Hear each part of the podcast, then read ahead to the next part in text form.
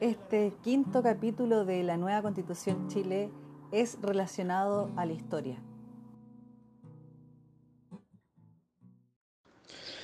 Eh, ya, partiendo con lo primero, de cómo era Chile antes de la conquista, eh, obviamente entendiendo que Chile antes de la conquista, eh, ante la ausencia de como registros escritos, eh, obviamente escritos como nosotros conocemos lo que es un registro escrito, ha sido bastante como complejo determinar en su como totalidad, ¿cachai? O nivel más general, el cómo era Chile. Lo que sí tenemos como, o sea, sí tiene como más o menos claro, es que eh, lo que mucha gente ya sabe a esta altura, de que el Imperio Inca eh, llegaba a Chile aproximadamente en las cercanías del río Maule, lo que establece como la historiografía más escolar, pero también eso es como bien vago. O sea, tenemos claro que al menos en la zona central llegaron los, eh, llegaron los, los incas. Y aquí los incas tenían algunos asentamientos, nunca entraron ciudades en, en Chile, o no que se sepa como 100%, pero sí habían asentamientos poblacionales de mayor o menor importancia y supone que aquí en Santiago o en el Valle del Río, en las cercanías del Valle del Río Mapocho había algún asentamiento más o menos importante al respecto. Eh, el tema es que aquí la conquista, perdón, la conquista, la instalación de los incas no fue tampoco una cosa pacífica. O sea, aquí los indígenas nativos americanos eran quizás tan violentos como los españoles. Eh, o los europeos en general.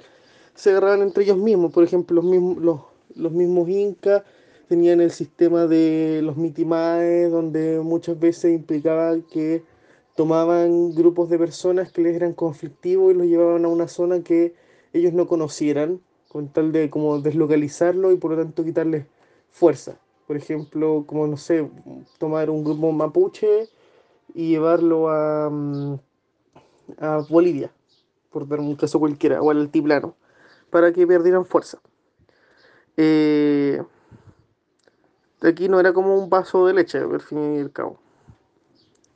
Eh, bueno, por la conquista, que obviamente la conquista ya empieza como en el año 1500, en la década de 1530, 1540. eh, los españoles obviamente no llegan en la buena onda eh, y, llegan, llegan, a conquistar porque ellos querían oro, No, no, querían oro, tierra, riqueza y lo que hubiera por delante que se les cruzara para evitar eso lo iban a destruir, como los incas o cualquier pueblo indígena que hubiera.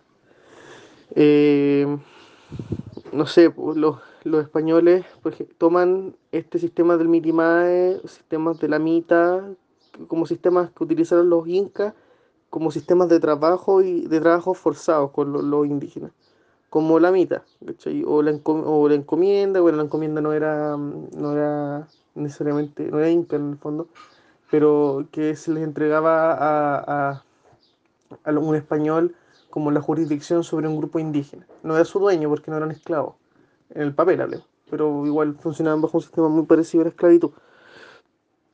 Em, por ejemplo, no sé, por los pueblos, eh, los españoles crearon incluso sistemas legales para proteger a los indígenas, obviamente protegerlos entre comillas, pero los mismos españoles se pasaban por encima de esos, esos, esos documentos legales que tenían ese objetivo. Eh, y dentro de lo mismo, no sé, pues la encomienda tenía un problema legal que aplicaba solamente para los pueblos indígenas, para los indígenas nativos. Por lo tanto, los mestizos, los mestizos, los negros, los mulatos y todas las mezclas que se dieron como de ahí abajo, entre, no sé, mestizo y español, mestizo y negro, mestizo indígena, indígena negro y cosas así, se perdía como la encomienda. O sea, por ejemplo, un mestizo nunca iba a ser encomendado porque un mestizo era mitad español por lo tanto quedaba como fuera de ese, de un, de ese, como, de ese sistema de trabajo. Que ahí es un, sistema, es un, tema como bien pajero, como filosófico de las explicaciones del por qué eh, eh, un, indígena sí, un mestizo no, un negro tampoco, porque el negro es esclavo y porque el indígena no lo es, pero, pero bueno. Bueno, entonces tenéis como, como esos tipos de conflictos, obviamente más conflictos, porque después, no sé, pues, hay conflictos dentro de los mismos españoles, por ascenso social, eh, en donde, por ejemplo, las élites siempre intentaron evitar que grupos nuevos, por a veces motivos, subieran al poder. Nuevo, hablemos, no sé, como una especie de burguesía, los mismos, los mismos mestizos, eh, para qué hablar de los indígenas o los negros. Y bueno, ese tema de que supuestamente los mapuches dicen que llegaron después, honestamente yo no lo tengo muy claro, pero he escuchado que supuestamente son tribus que venían desde La Pampa y que se instalaron en el sur de Chile y que, eh, y que, y como que ellos llegaron un poco antes que los españoles, pero yo no sé dónde están la, las pruebas arqueológicas, las pruebas históricas que demuestran eso, por lo tanto como que en realidad ahí no sé mucho, pero como que tampoco lo considero algo válido. Bueno, en la colonia las cosas, eh, entre comillas, yo diría que no, no eran tan similares, pero sí instalan, instalan problemas que hasta el día de hoy repercuten, como ese mismo tema del, del, de la persecución del poder y que las élites no te permitan como avanzar. En este periodo como el que se instala el tema de los terratenientes, de que gente tenga posesión de grandes pañas de terreno, ¿cachai? Y que y que la gente que trabaje esa tierra no sea dueña de la tierra y que del 100% de la tierra se explote un margen muy pequeño solamente casi para el autosustento. Eh, que eso va a repercutir eh, como fuertemente en toda la historia de Chile hasta eh, la reforma agraria, que estamos hablando en 1960. Como que ahí recién se empiezan a hacer cambios. No sé, tenía un, una importante influencia de la Iglesia Católica, eh, que eso no cambia hasta 1920, o sea, hasta el día de hoy la iglesia influye importantemente, pero, o sea, la iglesia era parte del, del como del poder del Estado y por lo tanto la iglesia eh, era relevantísima. Eh, eso no cambia hasta 1925, eh, no sé por qué otro sistema. Chile que se basó obviamente su economía mayoritariamente en la explotación de materias primas, y la exportación de ellas dentro de los territorios españoles, porque para la colonia funcionaba si solamente se exportaba dentro de los territorios españoles.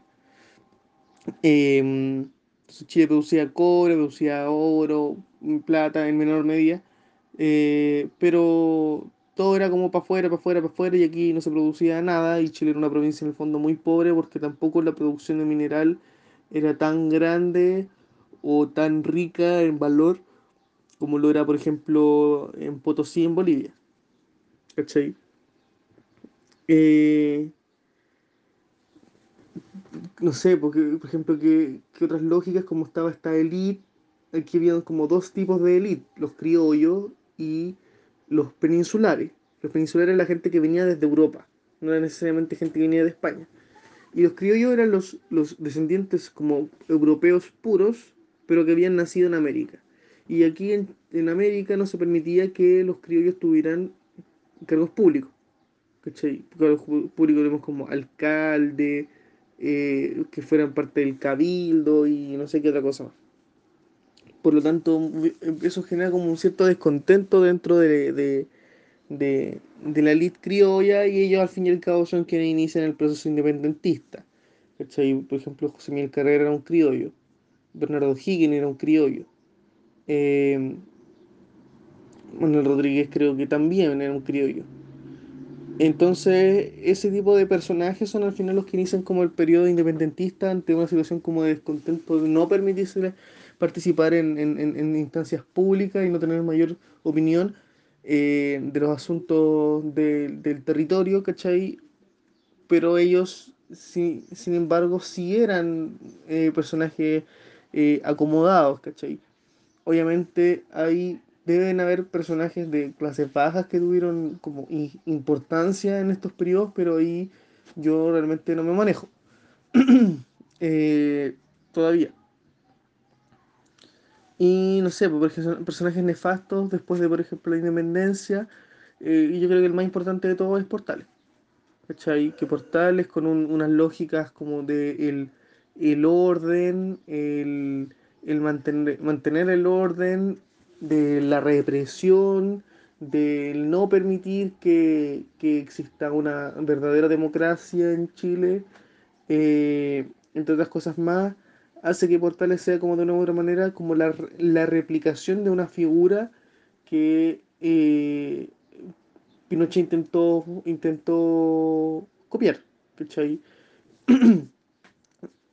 Porque Portales crea una constitución que es la constitución que más tiempo duró, que duró desde 1833 hasta 1925. ¿Cachai? O sea, eh, es la constitución como con más tiempo y una constitución sumamente presidencialista, sumamente represora, eh, y que sufrió ciertas modificaciones, pero él es el personaje más importante y obviamente los tres primeros gobiernos posteriores a esa constitución eh, que, que la usaron como a tontilla loca. O sea, no tontilla loca, pero lo, usaron para sus beneficios como grupo, grupo social de, de, mayor estrato, ¿cachai? Entenderlo desde un punto de vista como económico.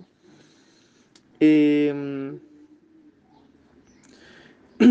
no sé, pues el tema es que esta constitución, por ejemplo, en ese periodo, no sé, pues existe represión, existen cierto tipo de revoluciones, como la de 1851, la de 1859.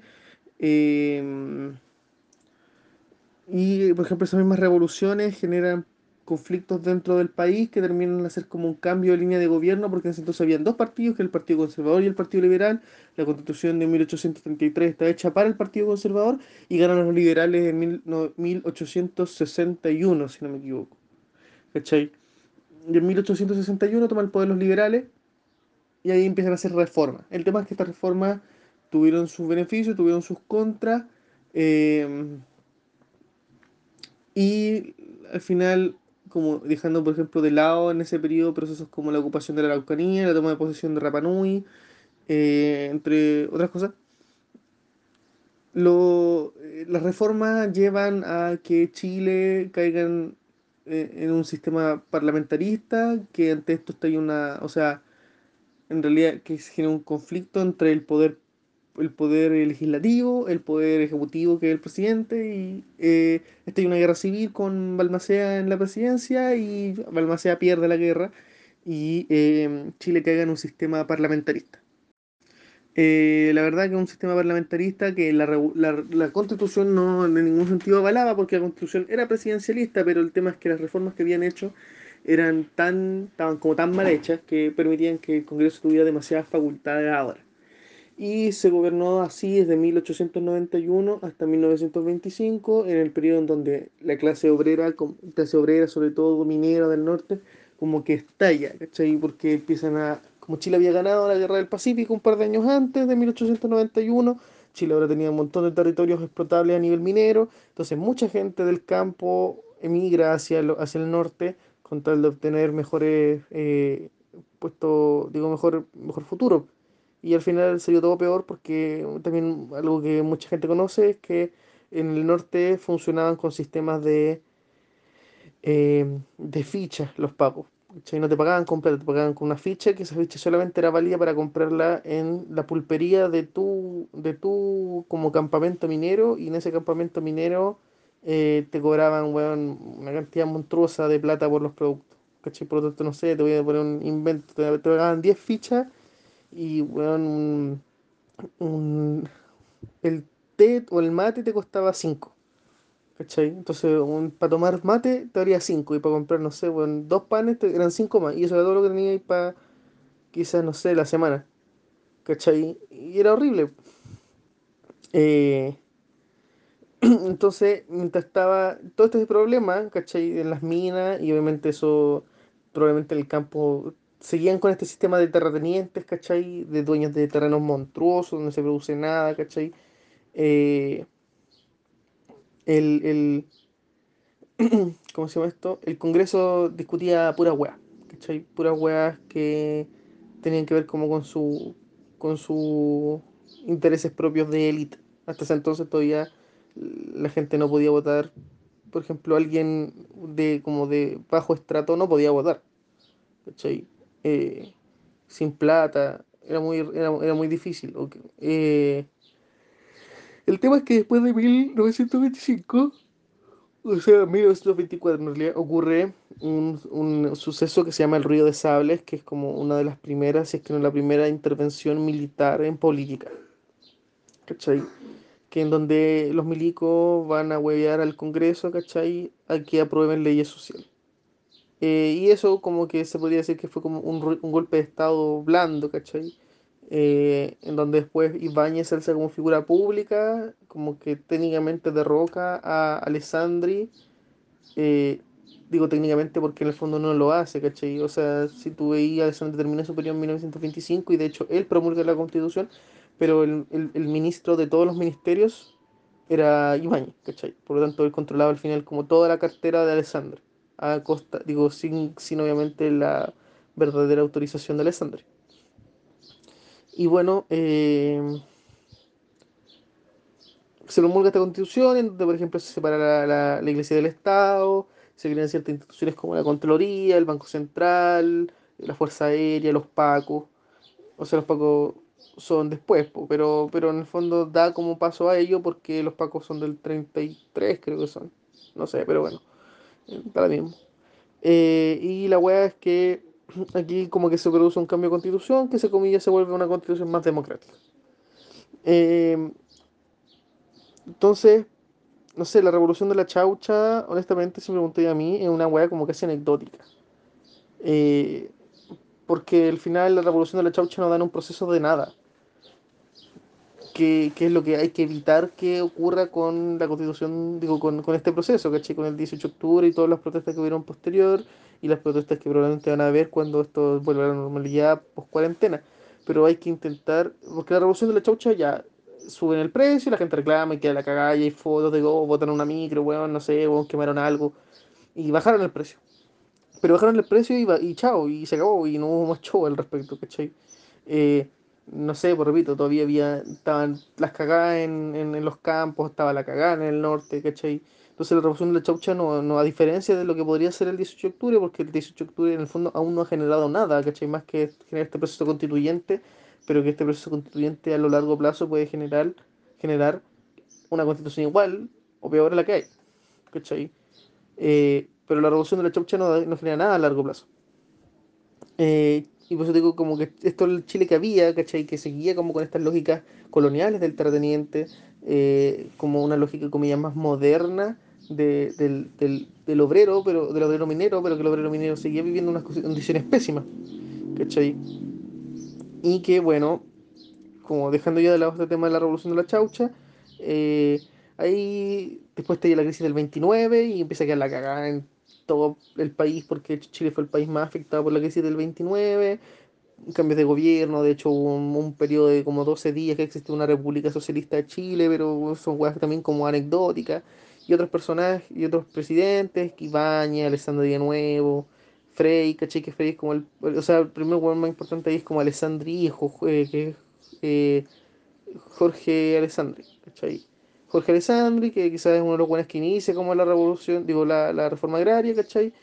Bueno, muy chica, y después es, es Frey, quien da como una revolución, digo, una reforma agraria muy fuerte, con una, un potenciamiento de los grupos como los, los, los grupos más clase media, clase baja de la población, eh, con clubes de fútbol, juntas de vecinos y cosas por el estilo, como darles más, más cabida a la participación ciudadana eh, que obviamente también tienen ambos grupos, digo, ambos gobiernos tienen huevas malas, ¿cachai? Eh, por ejemplo, en el gobierno de Frey, si no me equivoco, hay una matanza de, en un, en un, eh, en un, ay, ¿cómo se llama esto? En una toma de terreno, que creo que fue orquestada por, o sea, como mandada a hacer, por decirlo de alguna manera, por su ministro, que creo que era Pérez Sujovic su ministro del Interior. Creo que fue por él. Y de hecho a él después lo matan. Por lo mismo. Creo que es por eso, no estoy seguro. Pero bueno, entonces tenéis como este contexto donde, donde tenéis un potenciamiento de las clases populares después de, de haber estado durante años, ¿cachai? Con este show culiado de, de, de, ser el oprimido y que valiera el callampa para los buenos de arriba y que estos cambios se empiezan a producir gracias a la constitución de 1925. Eh, sin obviamente en ningún momento darle gracias a Ibáñez porque Ibáñez también valió callampa eh, y Alessandri, Arturo Alessandri también. Eh, lo que genera es que las clases populares se empiezan a potenciar, ¿cachai? Se empiezan a potenciar, empiezan a existir procesos como, repito, como la por ejemplo, con, con Frey también se chileniza el cobre, o sea que el 50% más uno de la producción de cobre o las minas de cobre en Chile sean chilenas del Estado y el 49% restante puedan ser divididos en privado. El tema es que con Allende ocurren obviamente cambios más tirados para el socialismo, como por ejemplo potenciar aún más la reforma agraria eh, y nacionalizar el cobre, o sea, hacer el 100% de las minas de cobre en Chile chilenas. Y obviamente otro grupo de, de reformas, ¿cachai?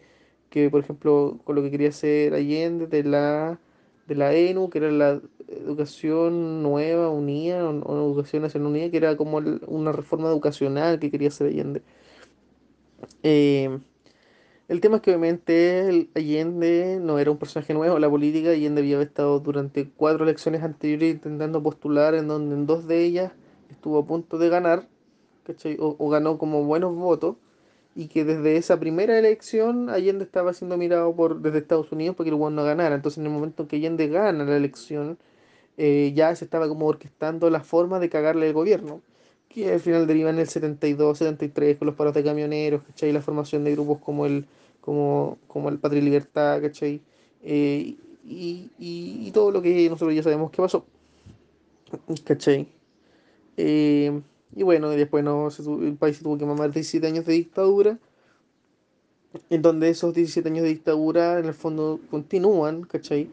Porque en el año 88 ocurre un plebiscito orquestado desde el mismo gobierno, ¿cachai? Que está inscrito en la constitución de 1980, eh, en el caso de que Pinochet dijera, ya ahora vamos a entregar el gobierno, ¿cachai? ¿Y cómo se va a llevar? De esta manera. ¿Y cómo se llevó? Como, como Pinochet y Guzmán lo dijeron, ¿cachai? Entonces, eh, al fin y al cabo, puta, siento que igual así como todo esto, como esto, lo que he dicho, como igual bien vago, pero eh, en Chile como que los procesos se repiten, ¿cachai? La revolución de la chaucha es un hecho puntual, que no genera nada. Y la idea es que esta weá, este proceso constituyente, no sea lo mismo, ¿cachai? No sea un hecho puntual que no genere nada, ¿cachai? Porque si vamos al hecho, el, plebiscito del sí y el no fue lo mismo. La gente juró y juró que, el, que el momento en que votaran no y ganara la alegría, iba a llegar la alegría, ¿cachai? Iba a volver la democracia y la gente iba a vivir bien y la weá, ahí no pasó, ¿cachai? Y el día de hoy está pasando un poco lo mismo con el tema de la prueba. No te digo que haya que rechazar, hay que aprobar. Pero lo que yo voy es que si nosotros como la ciudadanía no nos ponemos los, los, eh, lo que implica, ¿cachai? Como tenerlo bien claro, qué es lo que implica esto. El día de mañana, cuando se hable de las, las, protestas del 18 de octubre en adelante del 2019, va a ser una mera anécdota, ¿cachai? Porque los procesos de este estilo ¿cachai? Como de, de, de, de reprotesta y weón, así han pasado desde 1829 hasta podría decir. ¿Cachai? Y no sé si te responde como, como las preguntas que me hiciste y todo eso.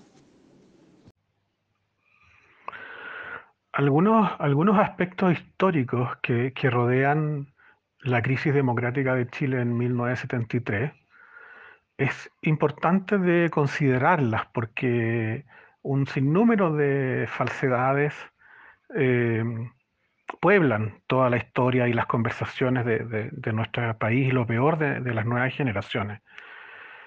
Algunas de ellas, ¿cuáles son?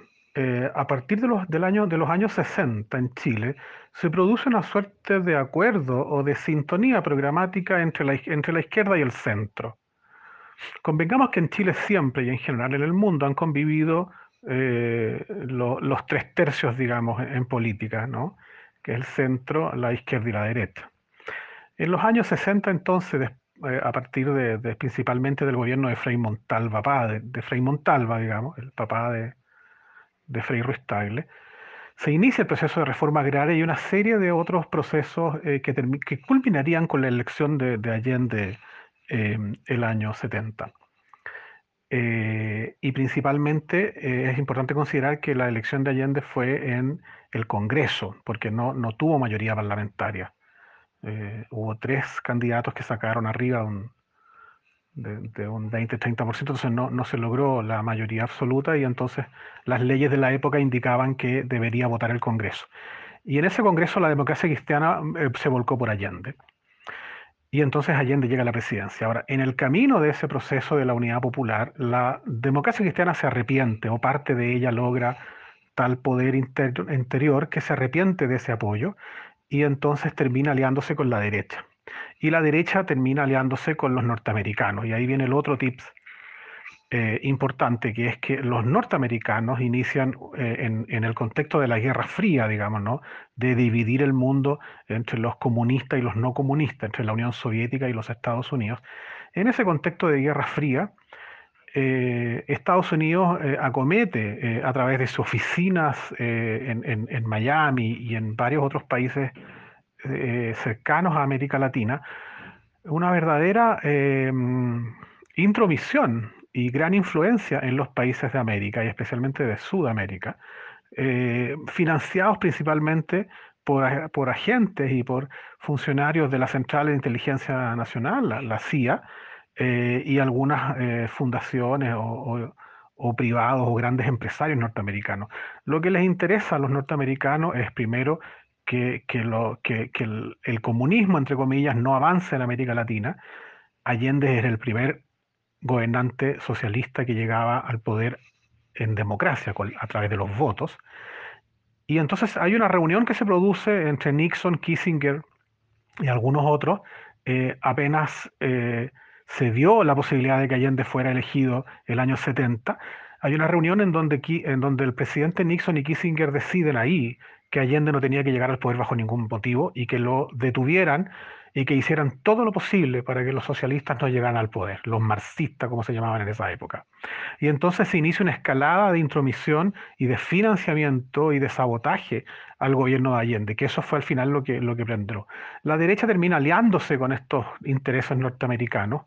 Hubo un paro de camioneros que duró casi un año, el año 72 eh, y que fue la gran, y, bueno, y la derecha eh, que controlaba un poco todas las fábricas y las empresas de alimentos y qué sé yo, el bloqueo norteamericano hacia el gobierno de la Unidad Popular hicieron que obviamente eh, estallara em, la falta de alimentos, la escasez, en fin, y todo, toda la crisis que hubo con la ciudadanía entre el año 70 y 73 que gobernaba Salvador Allende. Sin embargo, es importante consignar que el mismo año 73, en marzo, hubo elecciones parlamentarias y la Unidad Popular sacó el 48% de los votos, que es una, es una altísima votación, sacó más votos que el mismo Allende el año 70. Allende sacó solo un 38. Entonces, eh, también en el, en el aniversario de, de, la llegada Allende al, al gobierno, a la presidencia, ese mismo año 73 hubo una concentración de un acto conmemorativo de, la llegada de, Salvador Allende al gobierno en la Plaza Constitución y se logró un millón de personas ahí también. Entonces el apoyo popular era enorme. Entonces es absolutamente eh, impensable eh, que cinco meses después se produjera un golpe de Estado solicitado por la ciudadanía. Eso es mentira. Entonces, las falsedades que hay, la primera que hay que sacar de, todas las falsedades que, se esgrimieron para, eh, para justificar un golpe de Estado de la naturaleza que fue, es que la ciudadanía lo estaba pidiendo. Eso no es cierto. La ciudadanía en las urnas y en las calles apoyaba en su mayoría al eh, gobierno de la Unidad Popular. Sin embargo, el gobierno de la Unidad Popular solo tenía un 40% del, del, apruebo. Entonces, ahí también Allende y, la Unidad Popular y los partidos que lo apoyaban debieron haber hecho un trabajo, um, un, esfuerzo de humildad y, y, tratar de que programáticamente pudieran haber sintonizado más con el otro 60% que no los apoyaba. Entonces, no podían ellos insistir en cambios o, o en un programa de gobierno tan profundamente Em, de izquierda o como se le quisiera llamar, porque mayores cambios grandes no estaban programados, las grandes transformaciones ya se habían hecho, como la nacionalización del cobre, que fue unánime la votación en el Congreso, el tema de la educación, el tema de la alimentación, la denustración infantil, el tema de las leyes para las mujeres, para los obreros, para los trabajadores, todo eso ya había ocurrido, la reforma agraria ya estaba eh, casi eh, en gran medida desplegada, a pesar de que ahí varios conflictos y complicaciones, pero se quiso imponer un modelo de, un sistema socioeconómico solo con un 40% de aprobación. E, ese yo creo que es el gran eh, error que se cometió. Y el otro error es pensar que eh, enfrentarse a poderes transnacionales y norteamericanos eh, solo con la votación de la gente en las urnas les iba a, sacar la guerra sucia de gobiernos eh, extranjeros y potencias como los norteamericanos del camino. Y eso no fue así. Por tanto, para iniciar cualquier transformación en un país con tantos intereses de los norteamericanos, es absolutamente necesario abrir una línea de relaciones y diálogos con ellos. También con los militares. No es posible pensar que los militares eh, van, a, van a quedarse sin hacer nada o qué sé yo. Porque obviamente eh, aquí lo que hubo fue mucha corrupción, mucha corrupción. Aquí llegaron millones y millones de dólares para financiar el sabotaje y la intromisión eh, en lo que fue el, golpe militar. Y por último están el, libro blanco y el plan Z, que fueron... Em, el plan Z ya ha salido en varias partes de las redes sociales, una falsedad enorme eh, en esa época. Se hablaba de que aquí habían 10.000, 20.000, 30.000 guerrilleros cubanos y de, varios países más, y que habían armas, y eso era absolutamente falso. Las Fuerzas Armadas tomaron el control del país en tres horas, no hubo casi ninguna resistencia, unas escaramuzas locas en algunas fábricas en el sector sur eh, y en Lausach, y eso sería todo. Por tanto, el haber tomado el control del país en tres horas, eh, significa que no hubo eh, ningún tipo de resistencia y no había ningún tipo de guerrilleros armados ni, ni, nada que se le pareciera, digamos, todo era absolutamente falso. Y lo que se inició a, partir de ahí fue una cacería de brujos brutal y unas violaciones a los derechos humanos que todavía nos duelen eh, en nuestro país. Es importante consignar también que mm, lamentablemente después del golpe de estados, eh, hay otra minoría, que es la minoría de derecha, que no, nunca ha superado tampoco el 40% ni el 30% en el país, también impone un modelo eh, socioeconómico eh, al gusto de ellos, digamos, y al, parecer de ellos, y se lo imponen a sangre y fuego al, al otro 60% del país que no les acompaña. Entonces al final acá tenemos que las grandes crisis de nuestro país eh, se dan por grupos que no tienen la mayoría y que tratan de imponer un modelo al resto, sin llegar a, a acuerdos, digamos, respecto al país que queremos.